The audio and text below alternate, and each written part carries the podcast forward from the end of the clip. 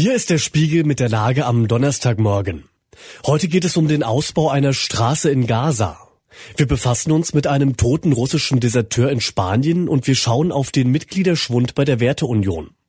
Spiegelredakteurin Özlem Topçu hat diese Lage geschrieben. Am Mikrofon ist Till Schäbitz.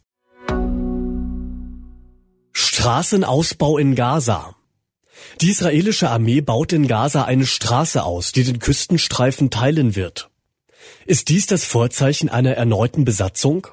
Israel hatte das eigentlich ausgeschlossen. Aber Premierminister Benjamin Netanyahu hatte mehrmals angekündigt, dass Israel nach Ende des Krieges die, Zitat, Sicherheitskontrolle über das Gebiet behalten wolle. Es bleibt unklar, wie lange diese Kontrolle bestehen soll. Ebenso, was mit den Palästinenserinnen und Palästinensern passieren soll, die in dem von der Straße abgetrennten Gebiet ihre Häuser haben. Mit dem Highway 749 schafft Israel nun Fakten, die eine politische Lösung im Konflikt mit den Palästinensern weiter erschweren werden. Und das, obwohl die USA als engste Verbündete Israels vor einer erneuten Besatzung oder einer Verkleinerung des Gebiets gewarnt hatten. Russischer Deserteur stirbt in Spanien. Heute wird der Bundestag über weitere mögliche Hilfen für die Ukraine debattieren. Putins Krieg hat viele Opfer. Möglicherweise ist auch Maxim Kusminov eines.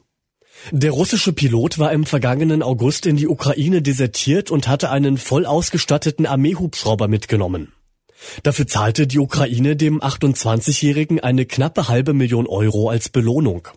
Nun spricht einiges dafür, dass Kusminov in der spanischen Stadt Villa Joyosa ermordet wurde. Spiegelredakteur Stefan Lüttke ist vor Ort und beschreibt Villa Joyosa als Zitat Little Russia. Es gibt dort viele russische Urlauber. Die Radiosender spielen russische Musik. Kusminov musste doch wissen, dass ihn der russische Staat suchen würde. Warum versteckte er sich gerade dort? Der junge Pilot war offensichtlich gegen den Krieg. Zumindest sagte er das auf einer Pressekonferenz nach seiner Flucht in die Ukraine.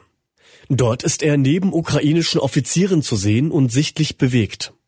Als der Krieg losging, erzählt Kusminov, habe er sich gefragt, Zitat, Warum braucht mein geliebtes Heimatland so einen Krieg? Mitgliederschwund bei der Werteunion. Die Werteunion und die AfD haben offensichtlich unterschiedliche Zugänge zum Thema Radikalität. Als die AfD 2013 gegründet wurde, dachten viele anfangs, sie sei radikal, nur weil sie aus dem Euro raus wollte. Dabei war noch Luft nach oben. Bei der Werteunion liegen die Dinge offensichtlich anders. Die Partei wurde gerade erst am Wochenende gegründet. Nun verlassen die ersten Mitglieder sie schon wieder, weil sie ihnen offenbar nicht radikal genug ist. Parteichef Hans-Georg Maaßen muss fortan ohne Markus Krall und den ehemaligen CDU-Mann Max Otter auskommen. Grund soll ein Richtungsstreit sein. Maaßen hatte sich erlaubt, die CDU als Zitat Premiumpartnerin zu bezeichnen und nicht etwa die AfD. Was sonst noch wichtig ist.